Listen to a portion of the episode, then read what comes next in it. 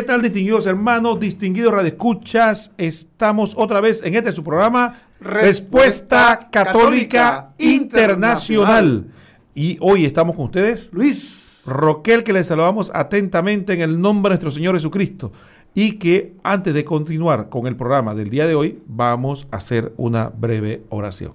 En el nombre del Padre, del Hijo, del Espíritu Santo. Amén. Amén. Dios Todopoderoso y Eterno, te damos las gracias por permitirnos estar unidos a través de esta radioemisora. Te pedimos eh, humildemente, Señor, que nos concedas el don del Espíritu Santo, para que Él sea el que guíe este programa y a todos los que estamos unidos a través de Él, para que nos dé la fortaleza, la sabiduría, el discernimiento, para que lo que vamos a compartir sea de edificación, nos acerquemos más a ti y amemos más al hermano, seamos más fieles a la iglesia y aprendamos a defenderla.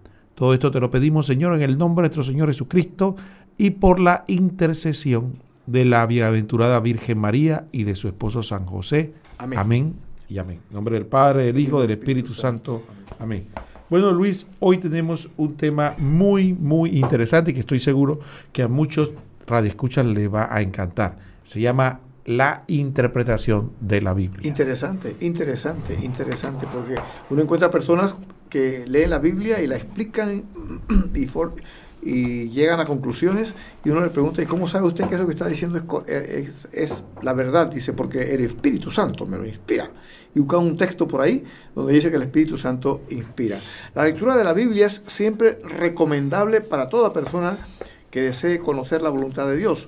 Sus libros rebosantes de sabiduría e iluminación, nos conducen a niveles superiores en nuestra espiritualidad y conducta humanas. Sin embargo, existen en ella pasajes que son difíciles de entender. En el libro de los Hechos de los Apóstoles, por ejemplo, Felipe, el apóstol Felipe, se encuentra con un etíope que estaba leyendo la Biblia, específicamente al profeta Isaías. Felipe se le acercó y le preguntó, ¿entiendes por ventura lo que lees? Él contestó, ¿cómo voy a entenderlo si alguno no me guía? Eso está en el libro de los Hechos de los Apóstoles, capítulo 8, del 30 al 31. Leía pero no entendía, Luis. Debemos tener presente que la Biblia fue escrita en unos idiomas y culturas muy distintos de los nuestros. El libro más antiguo de la Biblia, por ejemplo, fue escrito hace unos 3.600 años y el más reciente tiene unos 2.000 años. Si no conocemos sus modismos, su cultura y el sentido de su lenguaje y sin una guía autorizada, ¿cómo podremos entender con nuestra cultura del siglo XXI? Algunas personas dicen cada uno por su cuenta puede interpretar y solo basta invocar al Espíritu Santo para que se reciba como consecuencia una iluminación especial que hará entender lo que se lee. Esto se conoce como libre examen y fue enseñado por Martín Lutero, fundador de la Reforma Protestante. Se basa para esto en algunos pasajes de la Escritura, como por ejemplo Juan capítulo 5, versículo 39, que dice así, ustedes investigan la Escritura ya que creen tener en ellas vida eterna. Pero este pasaje precisamente está dirigido a los fariseos y esto era para amonestarlos porque aun cuando escruñaban la escritura no reconocieron en ellas a Jesús como el Cristo. ¿Cómo apreciamos el versículo 39 eh, del capítulo 5 de San Juan. Ellos son los que dan testimonio, ellas son las que dan testimonio de mí y ustedes no quieren venir a mí para tener vida. Como vemos, los fariseos leían la escritura, sin embargo, su interpretación fue incorrecta. Interesante pasaje estos dos textos que has leído y citado, Roquel, porque precisamente los, los fariseos eran los especialistas de la, de la Biblia y leían y la, la estudiaban y la escudriñaban sin embargo no la entendían, o sea, no llegaban a la conclusión correcta en cuanto a la persona de Jesús, tal como lo acabas de citar. Ustedes las escrituras dan testimonio de mí y ustedes no quieren venir a mí para tener vida eterna. No reconocieron a Cristo. Por lo tanto, leer la escritura y, e inspirarse o, o, invocar el poder de Dios no es certeza de que va a recibir la interpretación correcta. La puesta en práctica del principio del libre examen de la Biblia, que es lo que enseñó Martín Lutero, que cada uno podía interpretarla como quisiera, es lo que ha llevado a la proliferación de miles de grupos religiosos. Roquel, se calculan más de 35 mil y ese es un número conservador. Sí, yo te creo que estás quedándote corto, Luis. ¿Verdad? ¿Tú tienes alguna referencia, un dato más, actualizado? Ya recuerda, estamos hablando de más de 100.000 grupos diversos. Porque, hermanos, recuerden, aunque parezcan iguales, no son iguales, porque cada uno tiene un fundador y una corriente doctrinal e interpretación bíblica particular. Porque si todos tuvieran la misma doctrina, fueran uno solo. Sí, a, propósito de esto, Roquel, hay un, hay un apologista que dice que es incorrecto que digamos eh, que hay 100.000 sectas o grupos diferentes, que eso no es, eso no es adecuado porque no son 100.000. Eh, dice otro, si es verdad, tiene razón, pido disculpas, son 99.999. porque el otro quería ser más purista que el, que el más puro, ¿verdad? Eh, es más, ahí hay unas páginas protestantes que afirman, asómbrate Roquel, yo tengo el enlace, si alguien alguna vez desea saberlo, no, no tiene más que pues comunicarse acá de algún modo con nosotros y le hacemos llegar em, la referencia donde dice que son más de 2 millones de una página protestante, no es ni siquiera, es una página protestante que afirma que son más de 2 millones. Wow. Porque cada persona tiene, según el libre examen, totalmente el derecho a leer e interpretar. Hace unos años, por ejemplo, cuando estaba eh, vivo José de Jesús Miranda, que se hacía llamar a sí mismo Dios, él decía que él era Dios, eh, un, amigo mío que es evangélico se me acerca y me dice, señor Luis, porque es un, amigo pero mucho más joven que yo, ¿usted qué piensa de este señor José de Jesús Miranda? Que dice que él es Dios. Digo, eh, yo no veo cuál cuál es el problema con él si él simplemente está poniendo en práctica lo que Martín Lutero puso en práctica para todos ustedes y que ustedes hacen, ¿Cuál es esta práctica? El libre examen, que cada quien interpreta como le place la Biblia. Por lo tanto, él eh, ha encontrado que interpretando la Biblia, a él le, aparece que él es Dios. Obviamente equivocado, pero utilizando el principio del libre examen. Qué tristeza. Y esto es lamentable, Luis, porque cuántas personas llegan a contradicciones profundas o errores gravísimos tratando de usar o diciendo que el Espíritu Santo los está inspirando. Pero la, verdad es, puede ser solo una, debe haber solo una interpretación correcta de la Biblia. Y algunos podrán decir, no, lo que pasa es que son gente que no son estudiosos. Pero eh, lo preparado no tiene nada que ver, porque entre más preparación se producen aún mayor divisiones. Los especialistas no se ponen de acuerdo. Eh, y algunos grupos enseñan y creen doctrina falsa, como que Jesucristo no es Dios. Otros enseñan que se puede tener varias esposas. Otros aceptan el divorcio. Y así tantas enseñanzas distintas como maestro haya supuestamente basándose en la Biblia. Con falsas interpretaciones de la Biblia se puede inventar, se puede llegar a conclusiones absurdas. La enseñanza de que cada uno puede interpretar la Biblia por sí sola es antibíblica y sus resultados inmediatos son las divisiones. ¿Cómo hacer entonces para conocer, Luis, lo que Dios nos dejó y el sentido de su enseñanza si existe tantas dificultades para comprensión? ¿A quién dirigirnos para encontrar la interpretación correcta?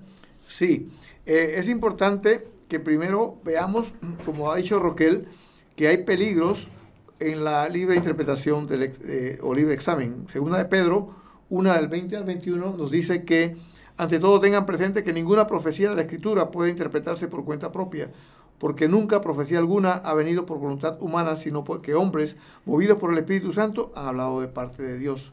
Eh, es la iglesia, contestando a la pregunta de Roquel, es la iglesia, Pedro y los apóstoles, las, la que con autoridad divina podrá enseñarla e interpretarla.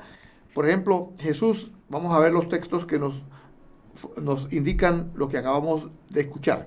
Mateo 28, del 19 al 20 dice, vayan pues y hagan discípulos a todas las gentes, bautizándolos en el nombre del Padre y del Hijo y del Espíritu Santo, y enseñándoles a guardar todo lo que yo les he mandado. Veamos ahí un texto donde ya eh, Jesús les dice, enséñenle a guardar todo lo que yo les he mandado. Ellos son portadores de lo que Jesús enseñó, la iglesia, Pedro, en este caso, y los apóstoles.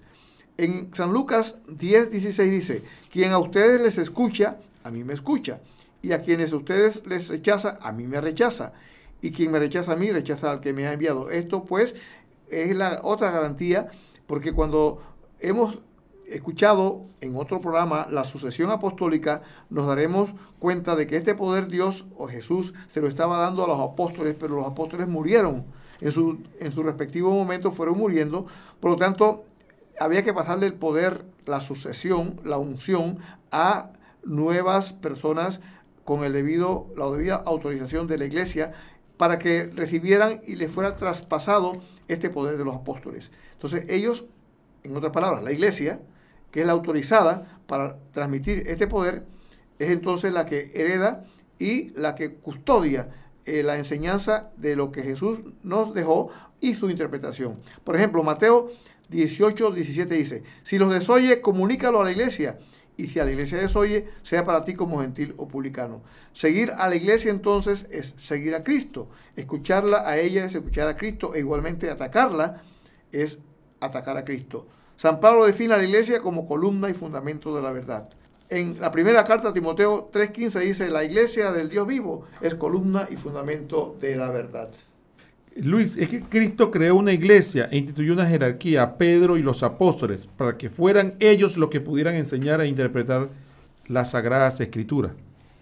Él fundó una sola iglesia, aparece claro en Mateo 16, 18, a la que otorgó poderes espirituales específicos para cuidar y guiar a los creyentes a puerto seguro, de tal modo que los creyentes podemos ir confiadamente por nuestra vida sabiendo que Jesús protege a su iglesia y que sus interpretaciones doctrinales son seguras, pues lo prometió a él, Pedro, y les daría la llave del reino de los cielos. Y eso lo encontramos también en el catecismo de la Iglesia Católica, en el numeral 119, cuando dice así, todo lo dicho sobre la interpretación de la escritura queda sometido al juicio definitivo de la Iglesia, que recibió de Dios el encargo y el oficio de conservar e interpretar la palabra de Dios. Numeral 119 del Catecismo de la Iglesia Católica. Pero también en la Biblia nos previene del grave peligro para la salvación, que se trata de interpretar la Biblia por cuenta propia. Y Luis, este texto es contundente, es claro, diáfano. Hermanos, le pedimos que busquen en su Biblia o anoten el texto, lo marquen, léanlo y medítelo, para que antes de que usted tome el, el riesgo de empezar a hacer interpretaciones de tipo particular, personal, o que considera que son inspiraciones propias, medite este texto primera de Pedro, segunda de Pedro 3, 15 al 16, y dice así, ponga atención. Segundo nuestro hermano Pablo, le escribió conforme la sabiduría que le fue concedida. Es lo mismo que hablando de esto, enseña en todas sus cartas, en las cuales hay algunos puntos difíciles, difícil inteligencia, que hombres indoctos e inconstantes pervierten, no menos que la demás escritura, para su propia condenación. San Pedro utiliza un lenguaje sumamente duro y nos advierte de que una interpretación personal, una particular, puede tener consecuencias graves. Está hablando de la condenación eterna. Y esto me llama a la reflexión, Luis, de cuántas personas andan por ahí diciendo, hermano, te invito para que vayas a mi casa, vamos a leer la Biblia. O, invita al círculos bíblicos, o invita a los hermanos. Entonces cuando uno le dice, ¿por qué vas allá? Dice, ¿qué malo tiene? Si allá leen la Biblia y nos las enseñan. ¿Qué malo tiene leer la Biblia? ¿Qué malo tiene si es la misma Biblia, el mismo Dios? Y no nos damos cuenta de que la misma Biblia nos advierte que ese tipo de interpretaciones antojadizas o particulares puede llevar por un camino a la perdición. Así que no es tal cosa como que simple y llanamente yo leo la Biblia y ya eso es camino de salvación. Sí, eh, esto nos lleva también a, a la objeción típica, lo que acaba de decir Roquel, esto se escucha entre católicos. Es curioso que entre los mismos católicos encontramos este tipo de comportamientos. Pero si nosotros lleváramos la esencia de esta afirmación que vamos a escuchar, lo lleváramos a otras eh, disciplinas o a otros casos que no son religiosos, lo que nos encontraríamos que ahí sería el caos. Por ejemplo, eh, el hombre casado ¿Qué de malo tiene que yo hable con mujeres, con muchas mujeres, si, si yo ahí no estoy haciendo nada malo, yo solamente estoy conversando con ellas? Eh, obviamente que, uno puede hablarle a mujeres y a hombres y todo, pero el cuidado que hay que tener como hombre casado de que uno puede exponerse si se, se acerca mucho y puede ser que se entusiasme, nazca el afecto, es un peligro. Entonces, las personas muchas, he escuchado personas católicas decir, existen otros grupos religiosos que afirman que ellos tienen la correcta interpretación de la Biblia, por ejemplo, los testigos de Jehová y mormones. ¿Qué hay de malo que yo pueda hablar con ellos? ¿Por qué tengo yo que, qué, tienes de, pecaminoso? Como si, como dijo Roquel, tienen la misma Biblia y tienen un lenguaje bonito. ¿Cómo, cómo es esto? Eh, ¿Por qué me lo prohíben? Entonces la respuesta es muy sencilla. Es como el ejemplo que ponía yo del, hombre casado que esté frecuentemente con mujeres, Roquel. ¿Qué tiene de malo? Inclusive para catequizarlas. ¿Qué tiene de malo? Sin embargo, eh, ¿por qué tiene que ser solo? Vaya a llevar a su esposa, pues. No puede ser, no se exponga. Entonces, la Iglesia Católica es la única iglesia fundada por Cristo. A ella le dio las llaves del reino de los cielos. Los testigos de Jehová fueron fundados por Charles Russell en el siglo XIX, tanto así como los mormones. Ninguna de estas agrupaciones tiene antecedentes anteriores al siglo XIX. Durante 19 siglos no existieron. Durante estos 19 siglos la iglesia fue perseguida y martirizada y se extendió por todo el mundo. La historia está llena de la presencia de la Iglesia Católica y sus dogmas han sido tomados de base por otros grupos que se han separado de ella. Los padres de la Iglesia son testigos fieles de la Iglesia Católica a lo largo de los primeros siglos.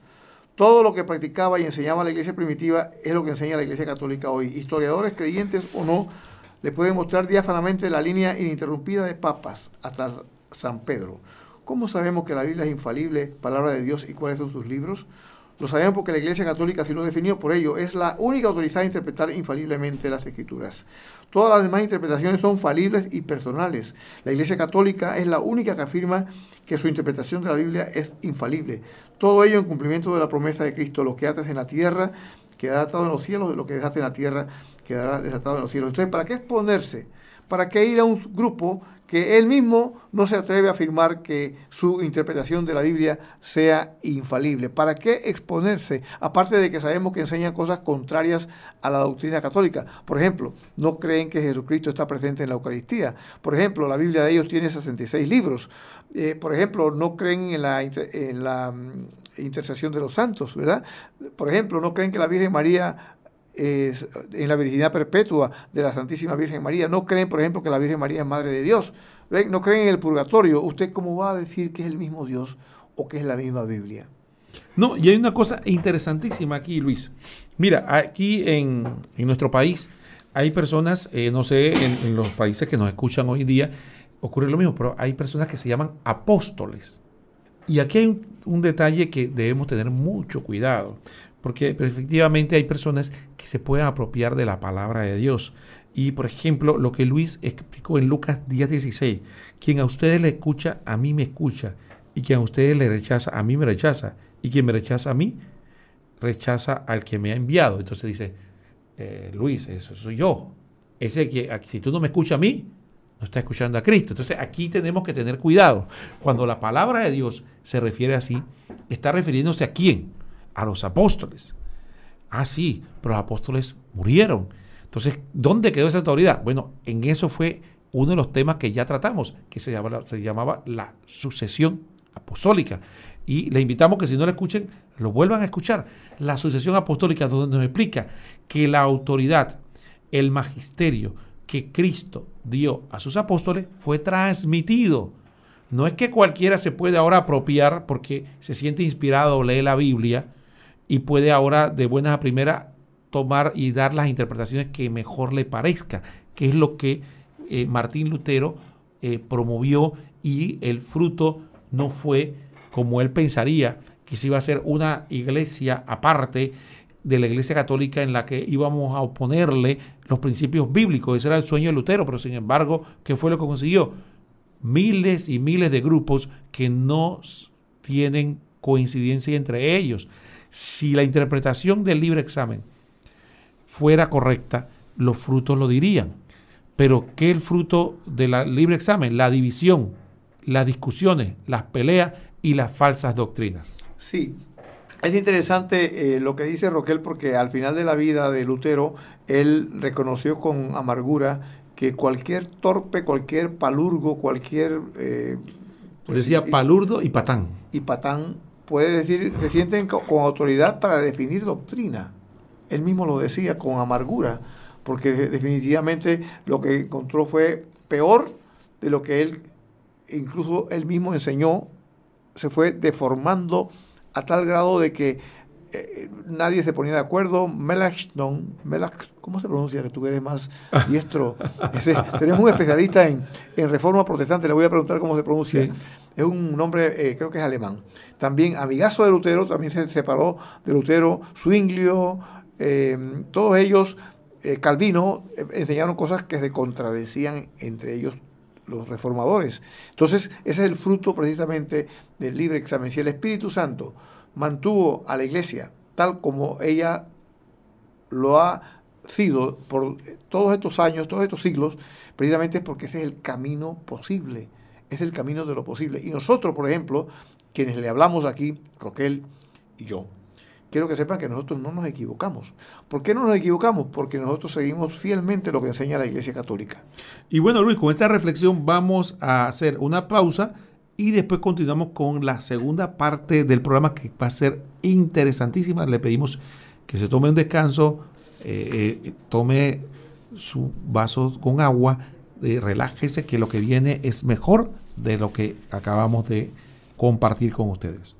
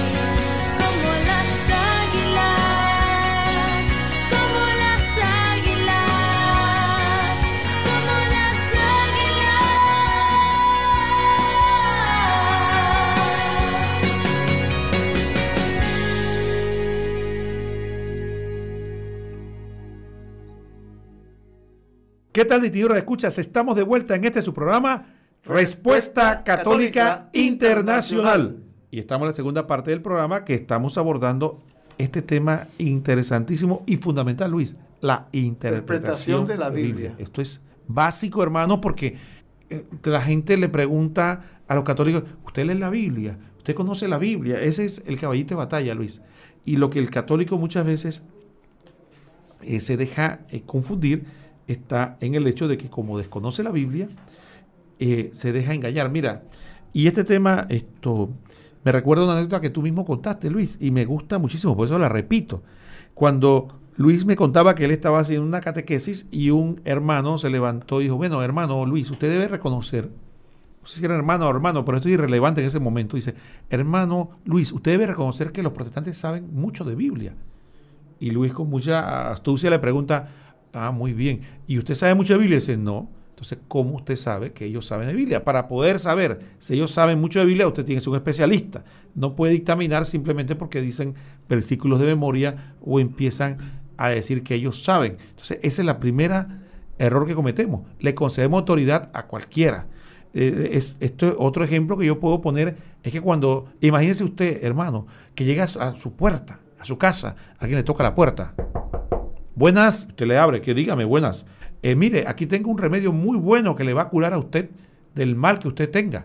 Tómeselo y verá, usted sería lo suficiente imprudente para tomárselo. usted no sé si es un veneno quién, quién es este señor. Él es médico, él es, además qué mal sabe que yo tengo, porque esa es la prudencia natural. Y si tenemos esa prudencia para no tomar cualquier menjurje que alguien nos dé por ahí con el afán de supuestamente curar, curarnos, ¿por qué no tenemos la misma predicción de aceptar la interpretación bíblica de cualquiera sin conocerlo, sin saber la preparación o, origen o si, la, o si la, el fundamento es correcto. Y estamos hablando ya no de la salud corporal, estamos hablando de la salud del alma, la salvación eterna.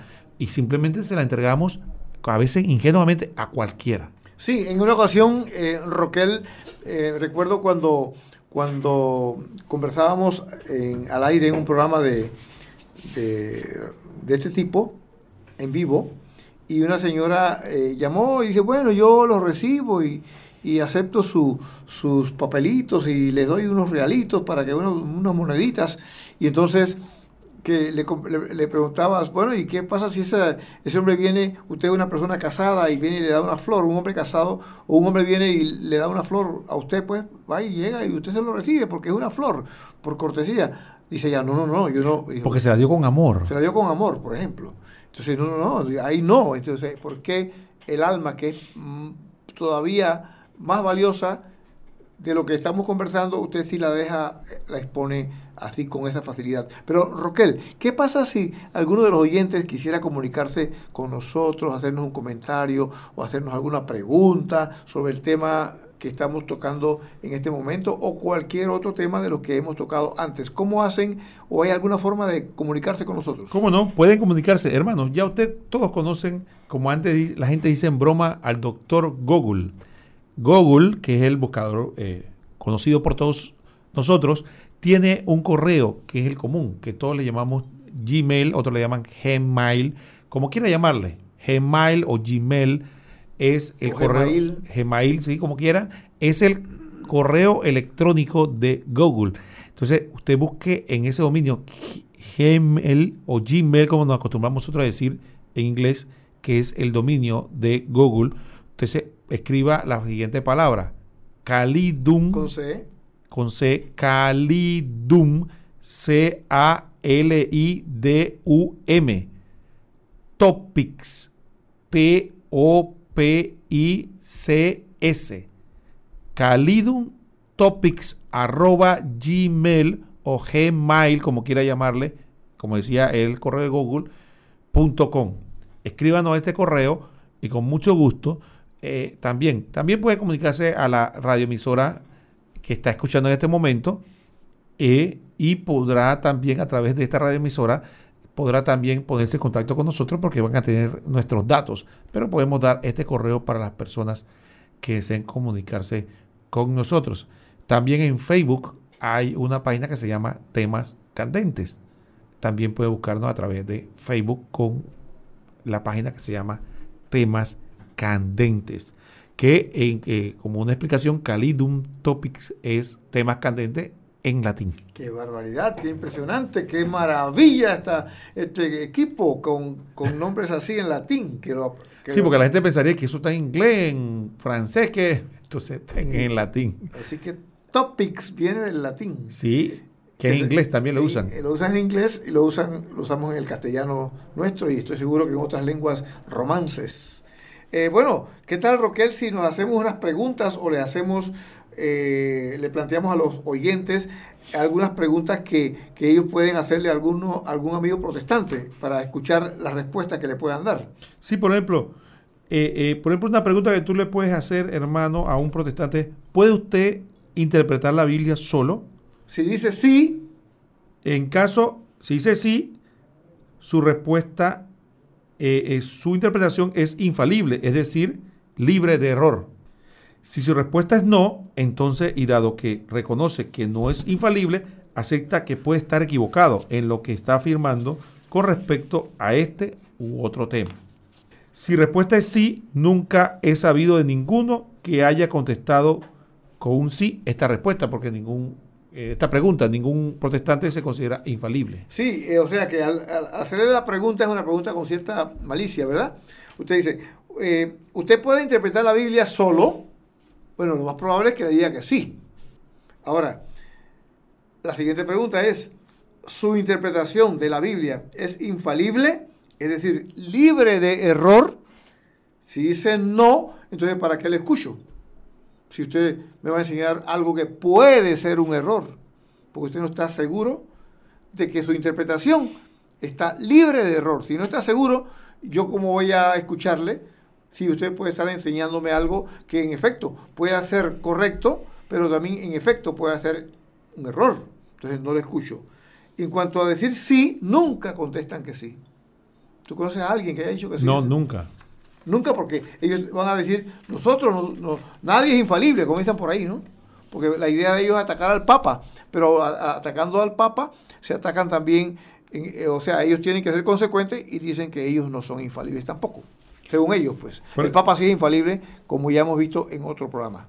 Luis, y también eh, esta, eh, pregunta también me lleva a la, siguiente eh, cuestionamiento, que es, que si enseña la Biblia que cualquier persona puede tomar una y empezar a predicar y enseñar basado en su interpretación personal y falible de la Biblia. Porque si ellos se fundamentan en la Biblia, diga en qué, en qué texto usted se fundamenta para decir que usted puede salir simple y llanamente por iniciativa propia a predicar la palabra de Dios. No va a encontrar ningún texto, tampoco va a encontrar un texto que diga que Jesucristo autorizó a una persona a fundar iglesias en su nombre. Él, él fundó directamente una iglesia y es la iglesia de Cristo, pero no dio nada. Entonces la gente hace eso, funda iglesias en nombre de Cristo sin su autorización e interpreta la Biblia a su manera sin la autorización bíblica. Eso, es típico, eso cualquiera, cualquiera, y porque hable bonito, supuestamente bonito. ¿Qué es hablar bonito realmente? Depende de la cultura de cada quien. Eh, en los pueblos llegan gente hablando charlatanería en las plazas y la gente se, reúne en torno a ellos y les dice que, oye, que, bien hablan, no hablan nada bien, es que uno se deja impresionar por el primero que pasa. Entonces, cualquiera llega, abre la Biblia y comienza a interpretar cosas.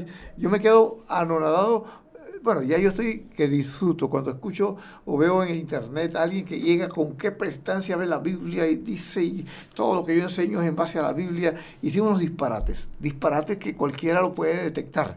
Sin embargo, ellos se sienten autorizados. Entonces, tenemos que estar seguros pues de que esta persona no tiene fundamento para lo que hace. Pero también le podemos hacer una pregunta un poquito más ya espesa. Eh, por ejemplo, en el libro, en el libro de Malaquías, hay un texto que usted católico ya se lo conoce, se lo tiene que conocer, Roquel, porque ese texto se escucha en todas las misas. ¿sí? Eh, dice, por ejemplo, desde el levante hasta el poniente, grande es mi nombre entre las naciones, y en todo lugar ofrecen en mi nombre sacrificios de incienso y oblaciones puras, pues grande es mi nombre entre las naciones, dice Yahvé Sebaot. Ese es Malaquías 1.1. El la importancia de este texto, o el por qué viene al tema, es porque aquí dice, entre todas las naciones y en todo lugar, entre todas las naciones y en todo lugar, ofrecen en mi nombre sacrificios de incienso y oraciones puras. En todas las naciones y en todo lugar. ¿Cuál es el sacrificio de incienso y oraciones puras que allí se menciona? Hoy. Esta profecía se cumple solamente en el santo sacrificio de la misa, pues ella se celebra toda hora y en todo lugar. En cada segundo que pasa, se está celebrando el sacrificio de la misa en algún lugar del mundo. Impresionante. Quiere decir que en este instante y en el siguiente instante y en el siguiente instante, en algún lugar del mundo, están celebrando el santo sacrificio de la misa. Y nadie más, solo la Iglesia Católica, enseña que hay sacrificios en, cada momento, en cada lugar. Ninguna agrupación protestante dice que ellos hacen sacrificios. De ninguna manera. No, para nada. Para nada. No habla de sacrificios. Y por eso que tienen que predicar. Y por eso que tienen que hacer bulla. Y por eso que tienen que hacer música. Porque en ellos el culto es vacío. Es prédica. Es cantos. Es alabanza. No hay sacrificio. En la iglesia católica no importa que no haya gritadera. No importa que, que haya aparente, aparente monotonía. Porque ahí se está dando el sacrificio perfecto por excelencia, que es Jesucristo ofreciéndose al Padre de manera sacramental. Luis, y definitivamente este tema de la interpretación también lleva a otro tema que es un subtema y que podríamos más adelante compartir con la red escucha, que es el tema de la manipulación bíblica, que es cuando hermanos y hermanas no creamos que todas las cosas se hacen de buena fe y son de manera inocente. Hay personas que exprofeso es decir, con toda la intención, con toda la malicia, hacen o quieren hacer que la Biblia diga lo que ellos piensan. Dicho de otra manera, tienen ya una preconcepción, un preconcepto o un prejuicio y a partir de ahí tratan de buscar los textos que según ellos justifican ese prejuicio. Y ahí viene la manipulación bíblica, porque no estamos tratando de encontrar el sentido de la Biblia, sino que estamos tratando de buscar.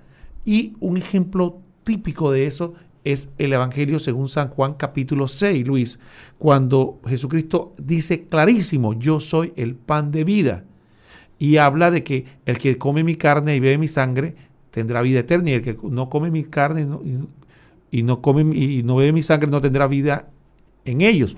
Y que en el Evangelio según San Juan capítulo 6 nos explica clarísimo la Eucaristía. Sin embargo, ese texto no es tocado o se dice que es en sentido figurado. Para personas que leen la Biblia y dicen que la interpretan de manera literal, qué curioso que algo que no le encaja o no le gusta, entonces eso sí hay que interpretarlo de manera figurada, cuando Jesucristo está hablando de manera literal. Sí, con qué, con qué audacia e, e irresponsabilidad toman pasajes y los interpretan a sus anchas.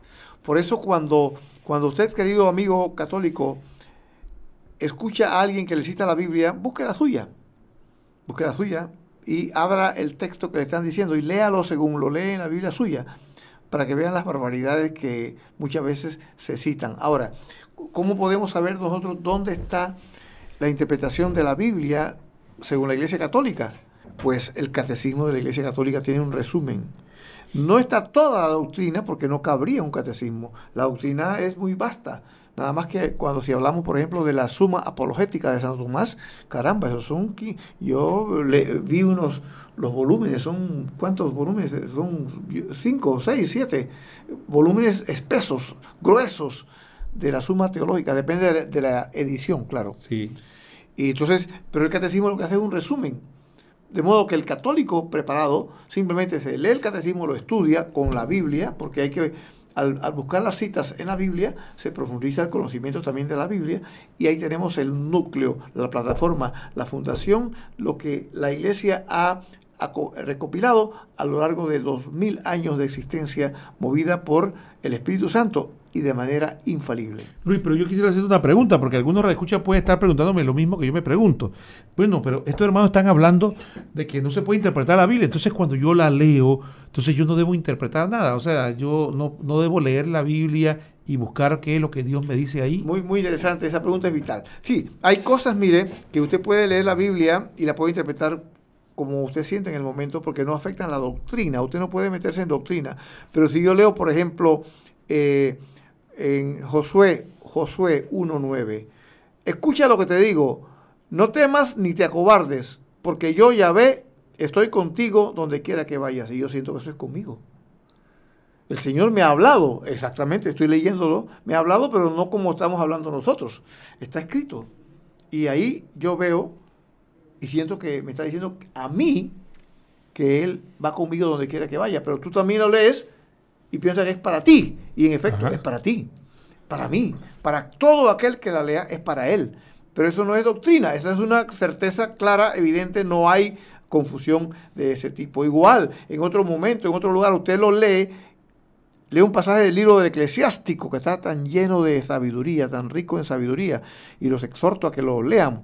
Y yo leo un pasaje, y al leer el pasaje yo siento cosas, imagino cosas que se aplican a mi vida, específicamente en una situación que puede ser que esté librando o que puede ser que tenga que resolver y que se aplican específicamente para mí, tengo toda la libertad de creer que eso es para mí e interpretarla de esa manera. Eso no significa que yo puedo ir donde Roquel y decirle que ese pasaje tiene que aplicarlo en la vida de él, de esa manera como yo sentí después de haber orado que se aplicaba a la mía son situaciones propias, particulares, que la Biblia le habla a cada uno y que no tienen nada que ver con la doctrina. Yo no puedo sacar conclusiones de doctrina e irle a enseñar a más nadie de que lo que yo entendí e interpreté para un momento particular de mi vida aplica para todos. O como, como, como por ejemplo este texto que a mí me gusta mucho, ¿no? En Josué 24, 15, que dice, pero si no, si no les parece bien servir a Yahvé, elijan hoy a quien han de servir, o a los dioses a quienes servían sus padres, más allá del río, o a los dioses de los amorreos en cuyo país habitan ahora. Yo y mi familia serviremos a Yahvé. Que algunos traducen, mi familia y yo serviremos al Señor. Este texto, por ejemplo, un texto muy bonito, eh, nos, nos, también nos lleva a que efectivamente la palabra de Dios nos habla, pero más que todo, como muy bien Luis explicaba, nos habla a nuestra vida, a nuestra a la manera en que debemos tener nuestra comunión con Dios, pero eso dentro del marco referencial que nos da la doctrina, que nos guía, porque efectivamente cuando nosotros leemos en la Biblia de la misericordia de Dios y el perdón de los pecados, sabemos cuál es el medio que Dios estableció para que nosotros recibamos la misericordia y el perdón de Dios a través de la santa confesión o el sacramento de la reconciliación, como usted mejor quiera llamarle. Entonces nosotros buscamos y sabemos la misericordia, el perdón, eh, eh, la gracia. Entonces ya sabemos que no se trata de simplemente una oración, que hay un sacramento para, para recibir al, perdón del Señor. Entonces así uno va encontrando en la Biblia el sabor de, de lo que nos dice en medio de la doctrina que es universal y para todos. Sí, para ya creo que ir completando, eh, vamos a citar un texto de San Pablo a los Gálatas, que es un texto sumamente fuerte. Dice así en Gálatas 1 del 6 al 8. Me maravillo de que abandonando al que los llamó por la gracia de Cristo, se pasen tan pronto a otro evangelio. No que haya otro, sino que hay algunos que los perturban y quieren deformar el evangelio de Cristo. Pero aun cuando nosotros mismos o un ángel del cielo les anunciara un evangelio distinto del que les hemos anunciado, sea anatema. Como lo tenemos dicho, también ahora lo repito, si alguno les anuncia un evangelio distinto del que han recibido, sea anatema, o sea maldito. Gálatas 1, 6, 8. De modo tal que si alguien le dice que escuchó una voz, o se le apareció un ángel, o quien quiera que sea, y enseñe algo distinto a la enseñanza de la iglesia, aparte de sus, apártese de sus enseñanzas de inmediato. Muy bien, con esta eh, conclusión excelente de Luis, nos despedimos ustedes y le decimos que no, que le decimos a todos que hoy estuvimos con ustedes Luis y Roquel y le exhortamos a que repitan con nosotros tristeza y melancolía fuera de la casa mía.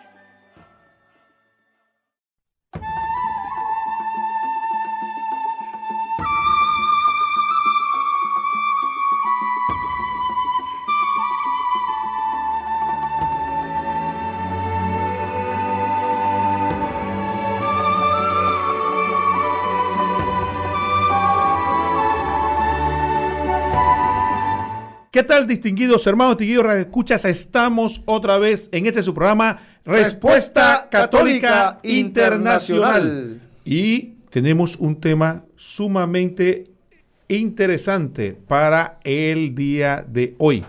Hoy queremos hablar acerca de un, un debate que se da.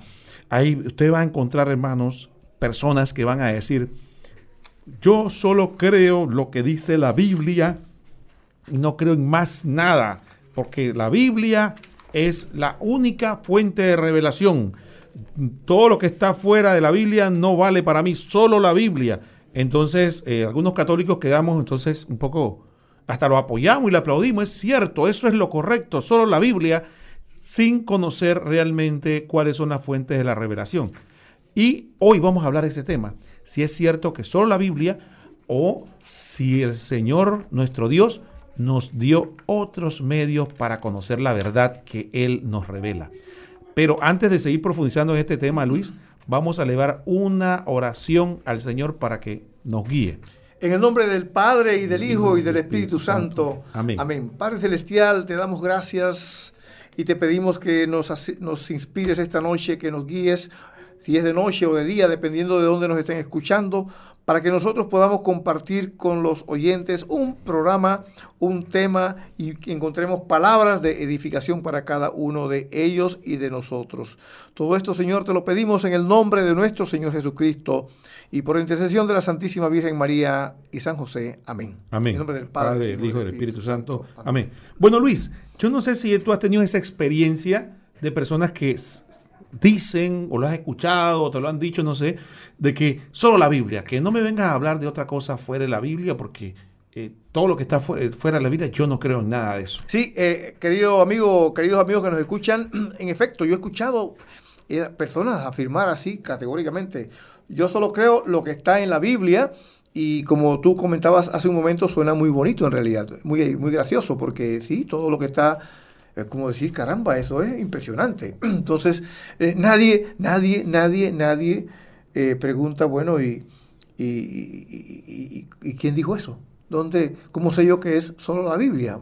¿Por qué debo creer que es solo la Biblia? Entonces ahí viene la... Nadie se pregunta eso simplemente. Mucha gente se entusiasma, inclusive católicos, como dices tú. Pero conforme desarrollemos el tema a lo largo del programa, nos vamos a llevar unas pequeñas sorpresitas. Sí, Luis, podríamos decir que existen grupos cristianos no católicos eh, que tienen la creencia que todo lo que se necesita creer para salvarse se encuentra en la Biblia. Y lo que no saben muchos hermanos es que esta es una enseñanza que no proviene del catolicismo, sino de la reforma protestante. Esta afirmación es la que mayores divisiones ha causado entre los cristianos no católicos pues va de la mano de otro principio de la reforma que es el libre examen. Es decir, que cada uno puede interpretar la Biblia a su modo personal. Entonces, ya hablamos de dos cosas, dos combinaciones que son dinamita, Luis. Solo la Biblia y la libre interpretación de la Biblia. Entonces, eso ha causado un gran, gran problema dentro del cristianismo. Hay tantas sectas como cabezas. Sí, porque eh, como comentaba al principio, si, si esa afirmación es cierta, solo la Biblia, entonces quiere decir que yo puedo eh, o debo solamente aceptar, creer y seguir lo que enseña la Biblia. Pero, pero debe haber algún lugar de la Biblia que diga, tienes que creer solo en mí, o sea, en la Biblia, y no puedes creer en nada más lo que no encuentres en este libro, pues no sirve para nada porque todo lo que debes creer para salvarte está aquí en la Biblia. Entonces, curiosamente, cuando uno hace la pregunta a estas personas, no puede encontrar ningún lugar en eh, donde la Biblia diga que ella es la única fuente de revelación de Dios.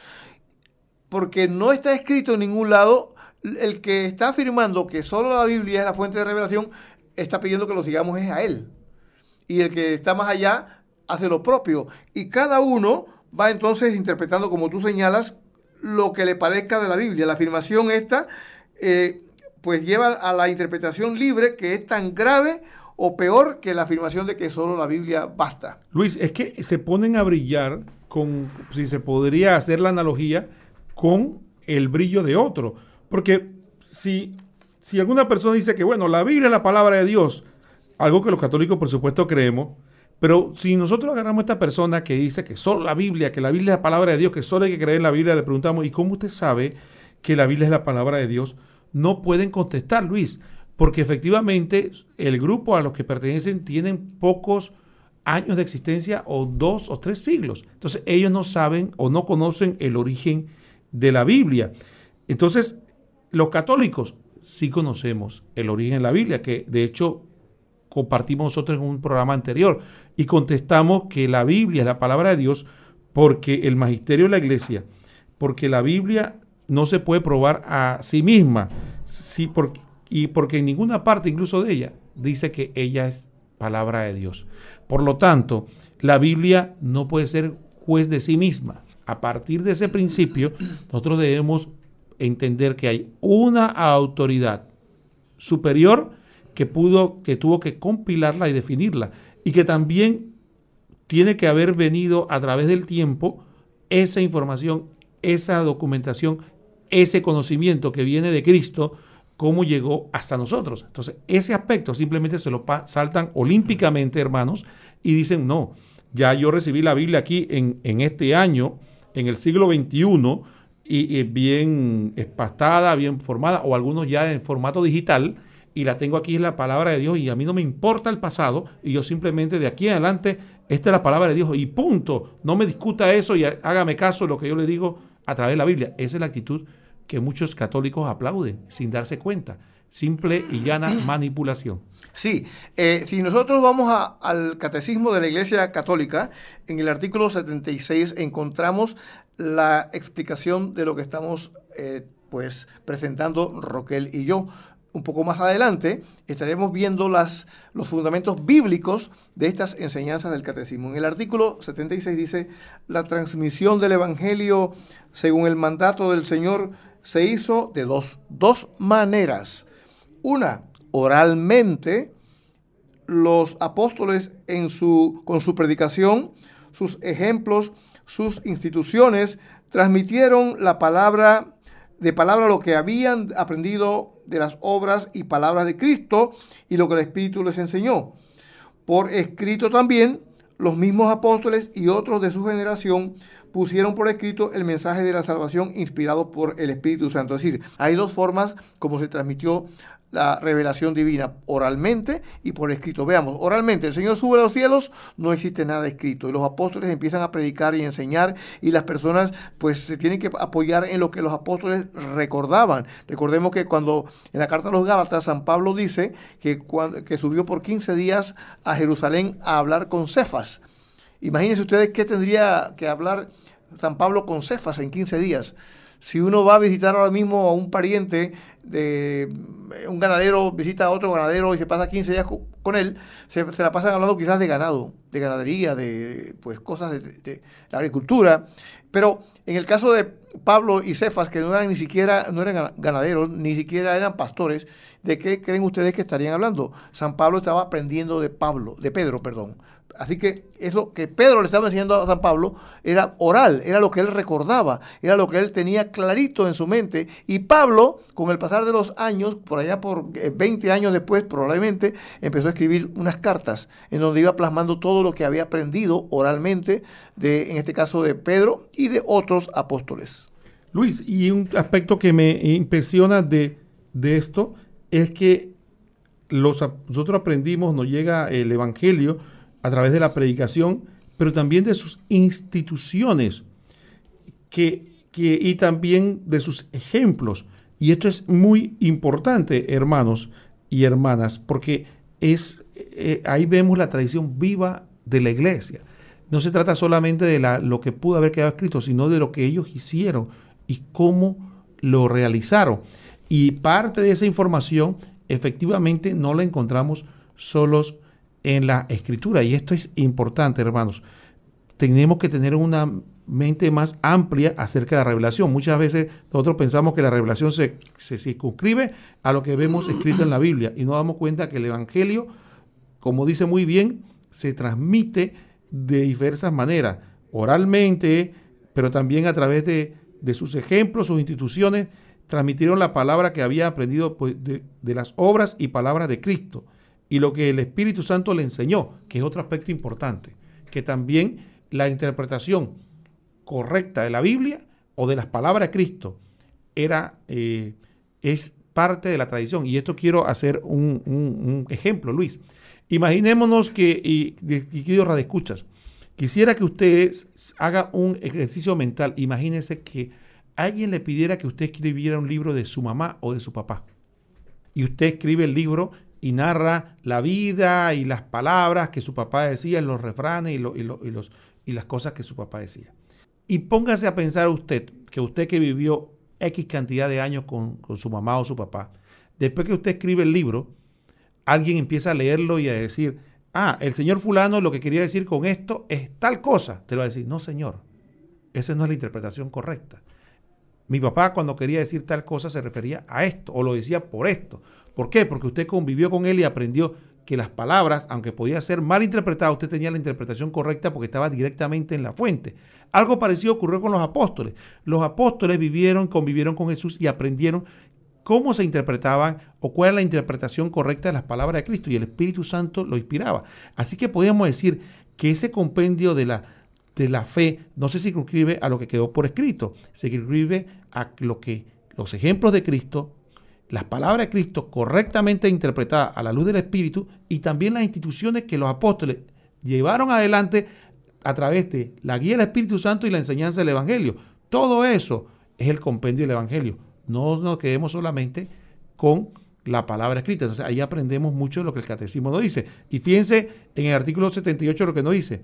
Esta transmisión viva llevada a cabo por el Espíritu Santo es llamada tradición en cuanto distinta de la Sagrada Escritura aunque estrechamente ligada a ella. Tradición, y la escribimos con T mayúscula, como esa, esa eh, transmisión viva de la enseñanza de Cristo. Sí, el artículo 81 dice del catecismo, la Sagrada Escritura es la palabra de Dios, en cuanto escrita por inspiración del Espíritu Santo.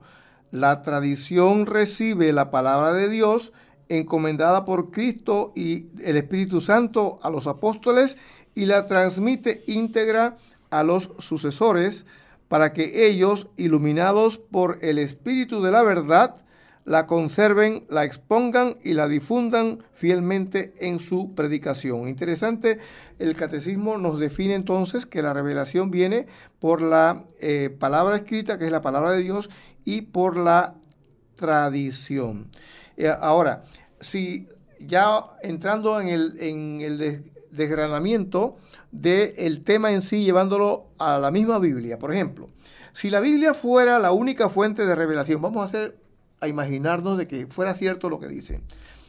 Si la Biblia fuera la única fuente de revelación, entonces con ella, en ella deberíamos encontrar cosas como, uno, la lista completa de libros que la componen.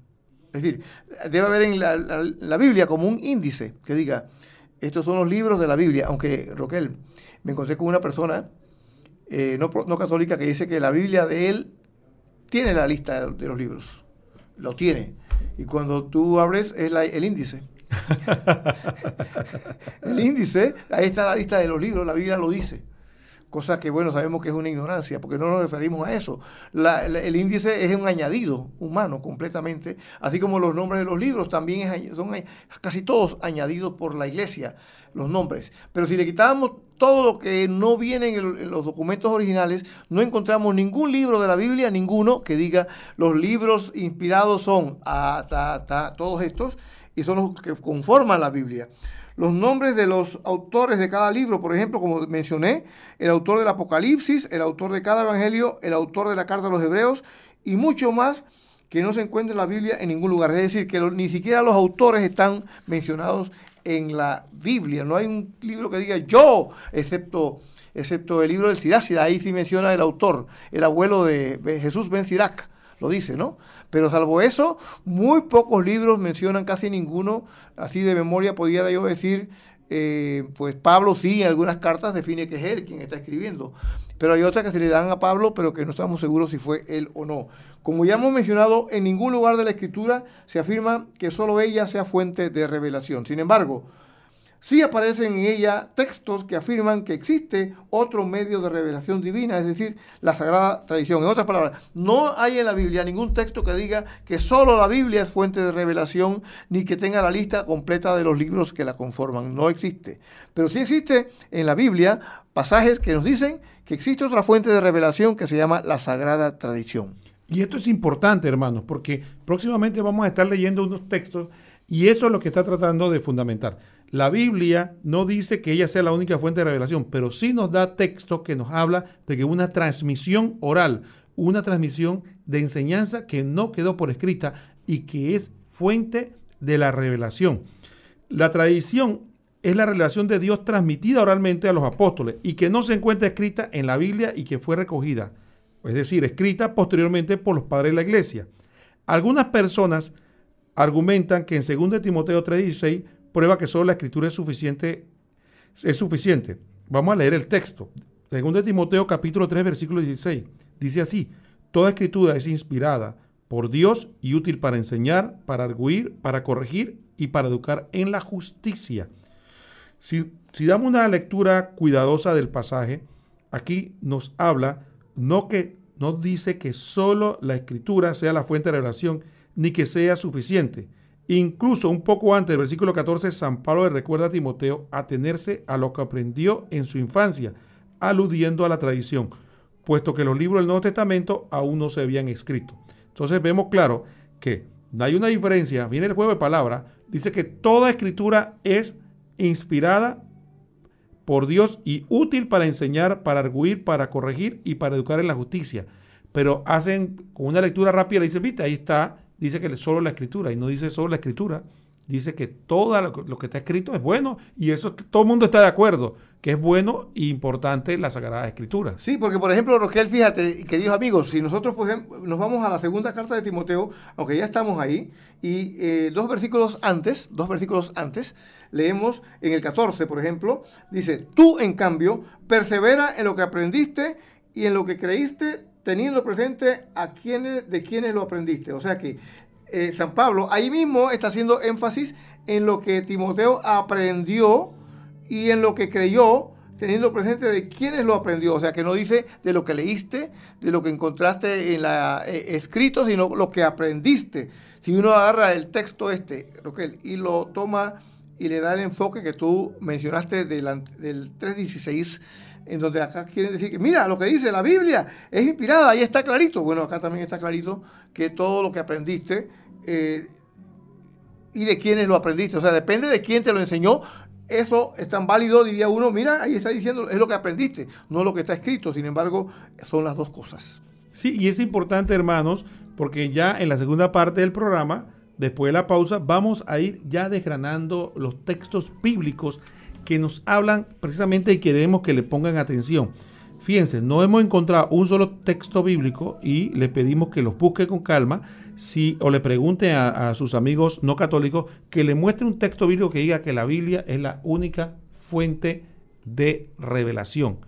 No lo vamos a encontrar, pero sin embargo sí vamos a encontrar textos que nos dicen que hay un medio a través oral que tiene la misma autoridad del texto escrito para transmitirnos la revelación divina. Y esto es lo importante, esto es lo importante. Entonces ahí vamos a ver que la fuente de revelación no es solamente la escritura, sino que es un trípode, como le llamamos nosotros. La, la revelación la tenemos como en un trípode, es la sagrada tradición, la palabra de Dios escrita, que es la Biblia, en el magisterio de la iglesia, en la interpretación correcta de la iglesia, ahí tenemos nosotros la fuente viva de la revelación de lo que Cristo nos vino a enseñar. Sí, porque si tuviéramos la, palabra escrita y tuviéramos la tradición siendo ambas fuentes de revelación y no tuviéramos una autoridad que la interpretase y las encontrase, encontrase la unidad de ambas, entonces sería el mismo desastre, ¿no? Lo mismo, Luis, lo mismo, exactamente lo mismo, porque cada quien iría por su lado. Entonces, vamos a hacer una pausa, hermanos y hermanas, para que podamos tomar un respiro tomamos un vaso con agua. Mejor nos dos, Mejor, mejor dos. dos. Respiramos, tomamos, porque ahora esto se pone mejor después de la pausa. No vamos solos, oh Señor, a tu lado no hay temor, vienes con nosotros hasta el fin. Cristo alienta nuestra voz y sostiene nuestra fe, arraigada y firme en su amor. Tú nos envías, oh Señor, para ser los testigos de tu amor y que el mundo conozca tu palabra. Tú nos envías, oh Señor, para anunciar el reino de salvación, el reino de Dios,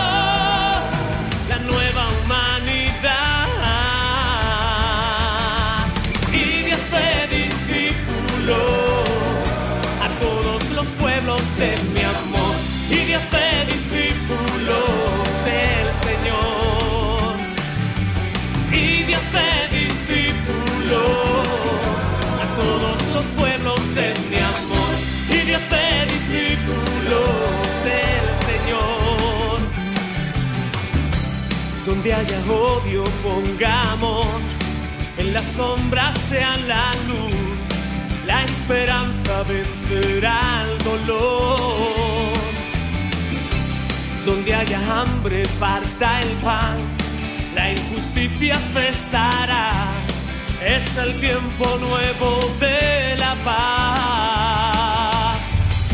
Tú nos envías, oh Señor, para ser los testigos de tu amor y que el mundo conozca tu palabra. Tú nos envías, oh Señor, para anunciar el reino de salvación,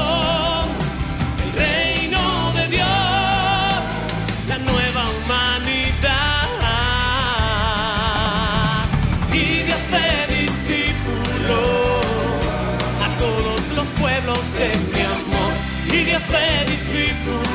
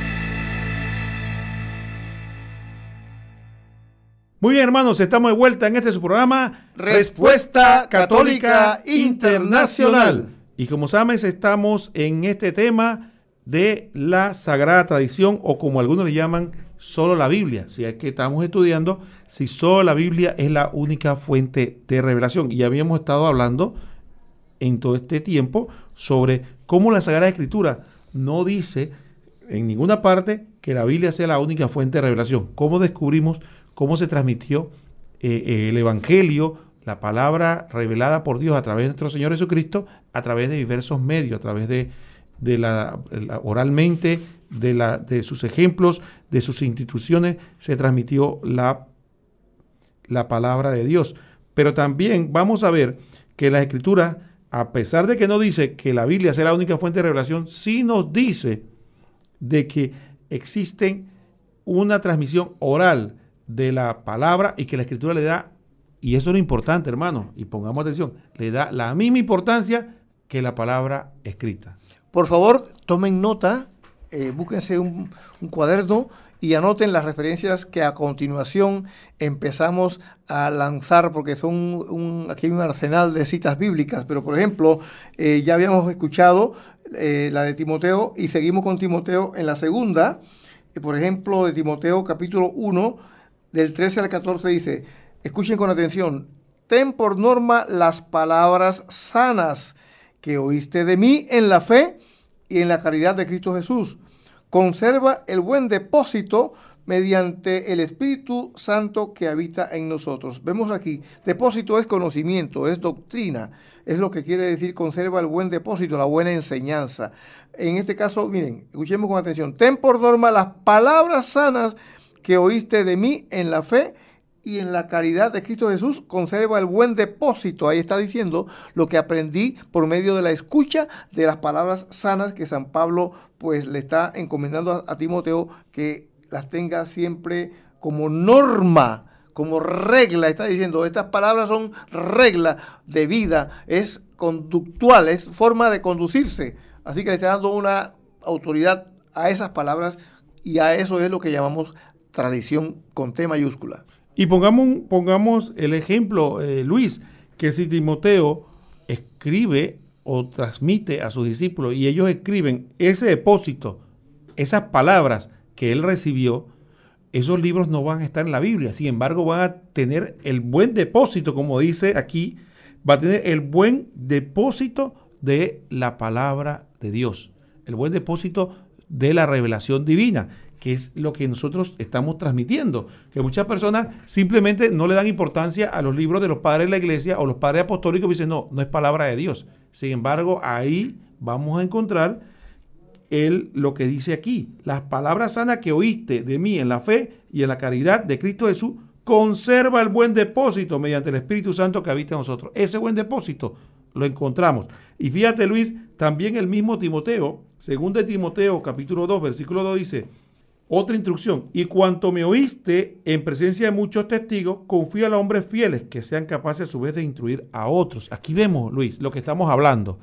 Viene San Pablo, le enseña a Timoteo, pero no le dice escribe libros, manda chat, manda WhatsApp, graba video, graba audio, ponlo en tu muro de Facebook. No dice eso. Lo que dice es que lo que recibió él oralmente se lo transmita oralmente a otros para que se lo enseñe oralmente a otros entre esos hermanos, definitivamente de esos discípulos de los apóstoles, o a su vez discípulos de los discípulos de los apóstoles, hay personas que escriben libros, que escriben, eh, eh, eh, donde narran estas enseñanzas que conservaron de los apóstoles, o a su vez que le vinieron de los apóstoles. Ahí tenemos ese testigo fiel de lo que Jesucristo nos transmitió. Y uno puede pensar con la mentalidad del siglo XXI que cómo era posible que estos eh, apóstoles o estos eh, obispos pudieran transmitir, cómo pudieran retener tanto, eh, Roquel, la memoria es traicionera, podrían pensar. Sin embargo, en aquellos tiempos que no había, como tú dices, grabadoras, ni había pues eh, cámaras fotográficas, ni de menos de video, y no, ni había papel, no había papel. El códice era una forma de, material para escribir distinta de los papiros, pero que era muy reservada para, para ambientes con cierto nivel de capacidad económica. No, era que, que, eso estaba como ahora un papelito que conseguimos y anotamos, no. Entonces la memoria era formidable. Era como igual eh, en Roquel cuando, eh, no sé si tú eh, has oído que en el interior hay campesinos que, que pueden distinguir por, por, muchas cosas qué hora es del día o pueden distinguir con certeza casi mm, que envidiable para los programas estos que pronostican el tiempo con certeza casi de muy alta posibilidad de que va a llover. Tienen formas de saberlo porque han desarrollado los, los, sentidos producto de las necesidades de, de, vivir en esas condiciones. Los antiguos tenían una memoria formidable que nosotros hemos perdido. ¿Por qué? Porque todo se lo dejamos al, a la computadora, se lo dejamos al teléfono, a una, una nota, a Evernote, por ejemplo. Eh, gracias a Dios que existe, porque, pero, pero ellos guardaban lo esencial y, se lo, y lo recordaban con precisión. Por ejemplo, eh, en el Evangelio de San Juan, capítulo 21, versículo 25, dice un ex pastor protestante que si ya le hubieran mostrado este texto y le hubieran hecho énfasis, él hubiera cambiado, se hubiera hecho católico más temprano. Dice así, hay además muchas cosas que hizo Jesús. Si se escribieran una por una, pienso que ni todo el mundo bastaría para contener los libros que se escribieron. Palabra de Dios, Juan 21, 25. Este texto continúa con otro versículo, Roquel, que dice, estas se han escrito para que ustedes tengan, conozcan y crean en, nuestro Señor Jesucristo. Los apóstoles también dicen que esa segunda frase dice, esto es para que crean lo que está escrito, será escrito para que crean y ya, punto. Y eso no lo dice ahí. Pero sí dice que hay muchas otras cosas que Jesús hizo que no aparecen en, este, en escritas, pero que obviamente sabemos que no todo lo que hizo Jesús ni siquiera está en la tradición hay cosas que se perdieron. Lo que el Espíritu Santo infundió en los padres de la iglesia y, en los autores de la Biblia era lo que quería que escribieran y que lo que se olvidara, pues que se olvidara, pero lo esencial lo tenemos en la tradición y lo tenemos en la Biblia. Pero hay muchas más cosas que hizo Jesús que nos las hemos perdido. Y el autor sagrado, San Juan, se cuidó de dejarnos en claro de que no todo. Y por eso es que veremos en unos textos más adelante de San Juan que habla con mucha propiedad de que hay cosas que él transmitía no por escrito. Porque Luis, esto, todo lo que nosotros estamos hablando ahora, imagínate toda esta información, si tuviéramos que escribirla, sería bastante, ah, bastante información escrita. Sin embargo, San Juan decía, hay cosas que yo quiero transmitirle, vamos a verlo el texto más adelante, yo podría decírselo por escrito, pero prefiero ir personalmente y decírselo.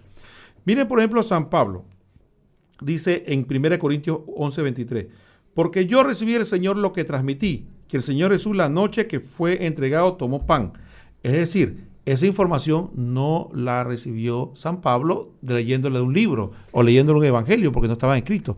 Él supo de la Eucaristía, de la celebración de la Santa Misa a través de la transmisión, la tradición. Porque recuerden que la tradición es una traducción de transmisión. La palabra tradición quiere decir transmisión, transmisión de la fe. También vemos a Pedro, que nos dice en 2 de Pedro 2.21, pues más le hubiera valido no haber conocido el camino de la justicia que una vez conocido volverse atrás del santo precepto que le fue transmitido, tradición, la transmisión oral. Y en 2 Tesalonicenses capítulo 2 versículo 15 dice, así pues hermanos, Manténgase firme conservando las tradiciones que han aprendido de nosotros, de viva voz o por carta. Las iguala, el mismo nivel. De viva voz o por carta. Ambas tienen la misma autoridad. Y aquí vemos un, un aspecto importante, Luis.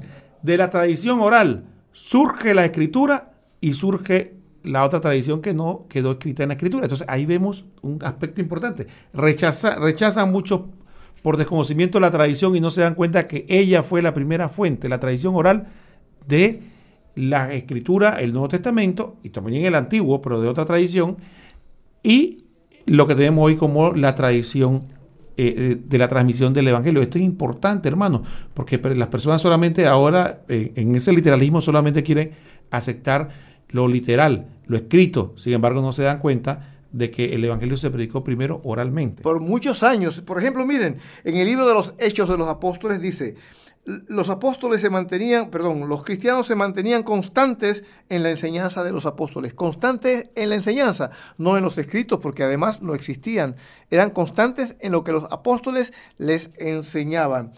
Eh, ahora, ¿cómo se recibía esta enseñanza? Por medio de las prédicas, catequesis, etcétera, pero nada escrito. Por ejemplo, escuchemos con atención o busquemos en la Biblia, si la tienen al frente, en la primera carta a los tesalonicenses, capítulo 2, eh, versículo 13, que dice, de ahí que también por nuestra parte no cesemos de dar gracias a Dios porque al recibir la palabra de Dios que les predicamos, la acogieron no como palabra de hombre, sino como, cual es en verdad como palabra de Dios, es decir, la que le predicaron, una, por la predicación. La predicación entonces era también palabra de Dios. Eso que estamos conversando, eso que estamos describiendo es lo que la iglesia llama tradición, aquello que no está escrito, pero que es palabra de Dios confirmando lo que estamos diciendo. En 1 Corintios 11:2, los les alabo porque en todas las cosas se acuerdan de mí y conservan las tradiciones tal como se las he transmitido. Bendito sea Dios. Aquí está clarísimo, hermanos, como 1 Corintios 11:2.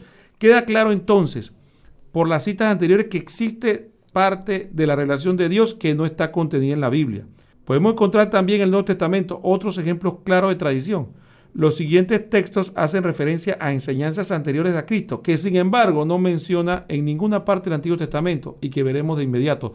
Esas son enseñanzas que no aparecen en el Antiguo Testamento, pero que nos llegó a nosotros por transmisión oral.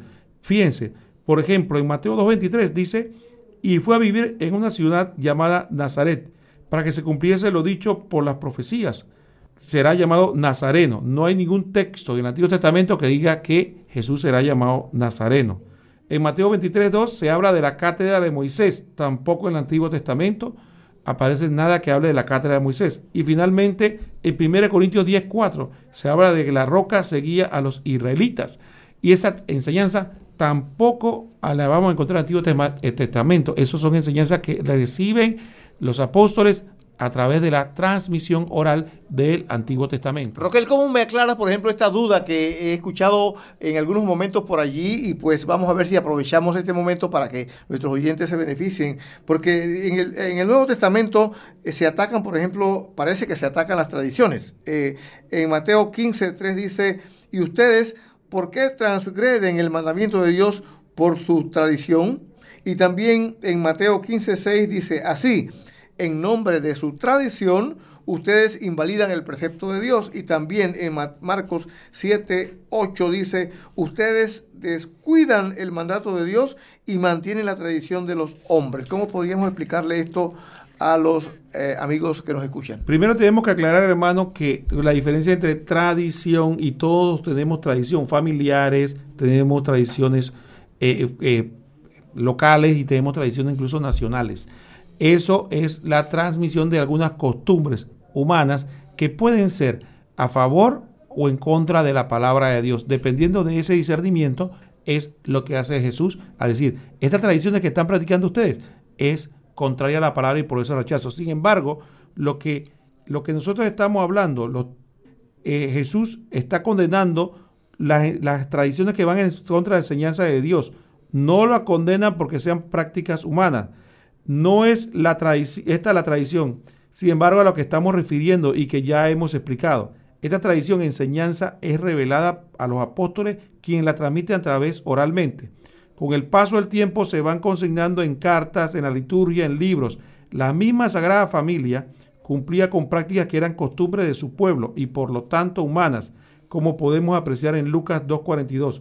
Y cuando tuvo 12 años subieron a la fiesta como era costumbre. Es decir, si la costumbre va de acuerdo a las normas de Dios, van, son correctas. Entonces lo que estamos diciendo aquí básicamente no es de costumbre, es la transmisión oral de la enseñanza que Jesús le dio al apóstol y que a su vez transmitieron. Así que confundir esas tradiciones humanas con esta tradición es un error garrafal. Sí, y hay tradiciones humanas, en efecto, que contradicen la palabra de Dios, pero hay, tradiciones humanas que son distintas, como dice Roquel, de las tradiciones eh, que recogen la palabra de Dios con T mayúscula, como se ha mencionado. Por ejemplo, eh, en, Lucas 2.42 observamos una costumbre o tradición buena de hombres, pero que no es necesariamente palabra de Dios. Por ejemplo, eh, dice Lucas 2.42, y cuando tuvo 12 años subieron a la fiesta como era costumbre, o sea que llevaron a Jesús a una fiesta como era costumbre en la época y entre el pueblo judío. Esa es una tradición buena, una costumbre buena,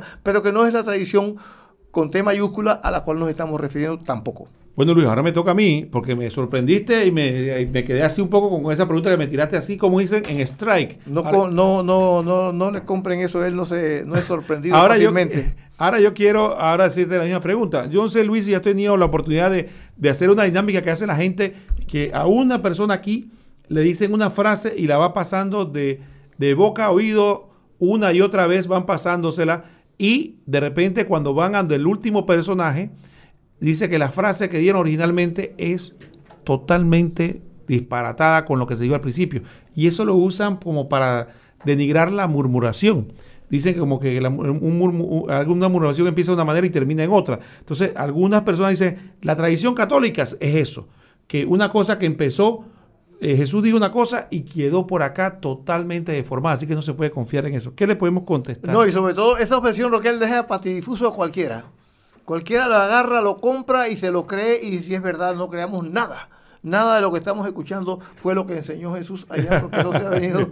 Sí, sí, sí, no, la, tradición por lo menos se ha transmitido así oralmente. Y la respuesta que podemos darle a ustedes, queridos amigos, tomen nota porque eh, los comentarios o, las respuestas que les damos a ustedes no son improvisadas, son producto de, mucho estudio que a lo largo de, de muchos años, tanto Roquel como yo, investigación, lecturas, consultas, eh, entre nosotros mismos nos ponemos a escudriñar y hemos llegado a estas conclusiones. Por favor, tomen nota y no se les olvide. Miren, la tradición apostólica es todo lo contrario a ese juego que describe Roquel, que no sé cómo se llama. Algunos le dicen el telefonito, otros no sé cómo le dirán. Pero eh, bastará un estudio de la historia de la Iglesia Católica comparando sus enseñanzas, por ejemplo, la presencia real de Jesucristo en la Eucaristía en el siglo XXI con las mismas de los siglos primero, segundo, tercero, cuarto, y etcétera, hasta el día de hoy, y se descubrirá una prodigiosa exactitud. Es decir, que no es que las cosas se pasaban de un modo oral indefinidamente, sino que tan pronto hubo el, consenso, la facilidad, la forma, se fueron poniendo por escrito. Y en lo sucesivo, todas las, enseñanzas eh, coinciden, son absolutamente armónicas, de modo tal que lo que usted lee en, el siglo primero, el siglo segundo, en el siglo tercero, tiene una exactitud impresionante, solamente explicable a la luz de lo que dice eh, San Juan en el capítulo 16, versículos del 12 al 13, que dice, mucho tengo todavía que decirles, pero ahora no pueden con ella. Cuando venga el Espíritu de la verdad, Él les guiará hasta la verdad completa, pues no hablará por su cuenta, sino que hablará lo que oiga y lo explicará según ha de venir. Es decir, el Espíritu Santo asistió a los cristianos para que pudieran eh, saber y entender y los guiará hacia la verdad, de modo que no estaban improvisando.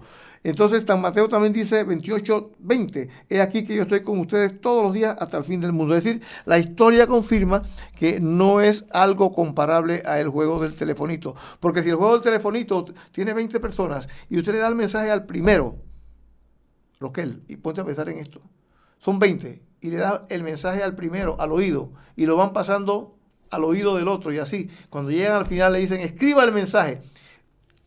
¿Y qué pasa si el mensaje que escribe el último coincide con el del primero? Ah, ah, entonces, ¿qué pasó? Bueno, en el juego del telefonito no va a pasar eso, porque el juego del telefonito siempre se distorsiona el mensaje. En la tradición es lo contrario. Es el ejemplo de que el primer mensaje, el que, el que recibió el último, lo compara con el del primero y concuerda perfectamente. Es lo opuesto al juego del telefonito. Luis, y entonces, mira, hay personas que han tenido la, la, curiosidad de estudiar la historia. Y cuando estudian la historia, eh, se convierten, y este fue el caso de Henry Newman, quien era anglicano. Estudió, el estudio lo hizo convertirse a la Iglesia Católica, en la que murió siendo el cardenal Newman. En, es el autor de aquella famosa frase, conocer la historia es dejar de ser protestante. Luis, ya estamos en la fase final del programa podemos ya empezar en nuestras conclusiones. Sí, por ejemplo, quiero, quiero conversarles de que conozco dos casos, dos casos de eh, expastores protestantes que se hicieron católicos sin ir a la Biblia, solo a través de la tradición. Porque ellos empezaron a decir, ¿cómo pudo nacer la Biblia del aire? Tuvo que haber nacido de un marco de tradiciones. Por lo tanto, la tradición los hizo llegar a la Biblia y, hubo uno que se convirtió por la liturgia porque la comunidad le dijeron, yo queremos, celebrar el culto, ese culto protestante, pero como lo hacían los primeros cristianos. Y él dice, tiene un mes para que usted investigue cómo lo hacían. Y cuando vino el pastor después del mes, era ver un, sacerdote católico, con vestiduras, con todas estas cosas que se pone el, sacerdote, y eh, se convirtió él y una como, como unos 50 más de la comunidad se hicieron católicos. Entonces vamos a concluir diciendo que la revelación divina nos viene por la palabra de Dios escrita que llamamos Biblia, y por la sagrada tradición, infaliblemente interpretada por el magisterio de la Iglesia. Eh, si nosotros, por ejemplo, en estos días se encontrase en una cueva un documento de dos mil años de antigüedad que diera que la carta de San Pablo, eh, una que no, no, tuviéramos y que está inspirada por el Espíritu Santo, eso no la haría escritura, pues sin ningún, de ningún modo, porque la Biblia no puede ser testigo de ella misma. Habría que esperar el veredicto de la iglesia. Por lo tanto, es la iglesia la que la interpreta, es la iglesia la que define la palabra de Dios en cuanto a contenido en la Biblia y la tradición que ilumina esa interpretación que la iglesia con su autoridad recibida de Cristo en Mateo 16, 18 ejercita, la custodia y la enseña con toda fidelidad a los fieles. De modo que si alguna persona dice que la Biblia es la suprema autoridad, habría que preguntarle, ¿cómo lo sabe? ¿En dónde lo dice? ¿Cómo sabe que los evangelios fueron escritos por San Mateo, San Marcos, San Lucas, San Juan y sin ningún, eh, sin ningún lado de la Biblia lo dice? ¿En dónde dice que son libros inspirados por Dios? Es tan simple como abrir la Biblia para comprobarlo. Lo invitamos a hacerlo. Solamente puede saberlo porque la Iglesia Católica, con la autoridad que le viene de Cristo, el Señor así lo definió y así nos lo ha enseñado por más de dos mil años. Por lo tanto, si alguien le dice que solo la Biblia basta, pregúntele entonces, ¿en dónde dice la Biblia eso? ¿Podría mostrarme? No podrá hacerlo pues esa afirmación viene de hombres y no de la Biblia. Muy bien, Luis, no queda más que decirle que hoy estuvimos con ustedes, Luis Roquel, que les saludamos atentamente en el nombre de nuestro Señor Jesucristo y le decimos a todos, tristeza y melancolía fuera de la casa mía.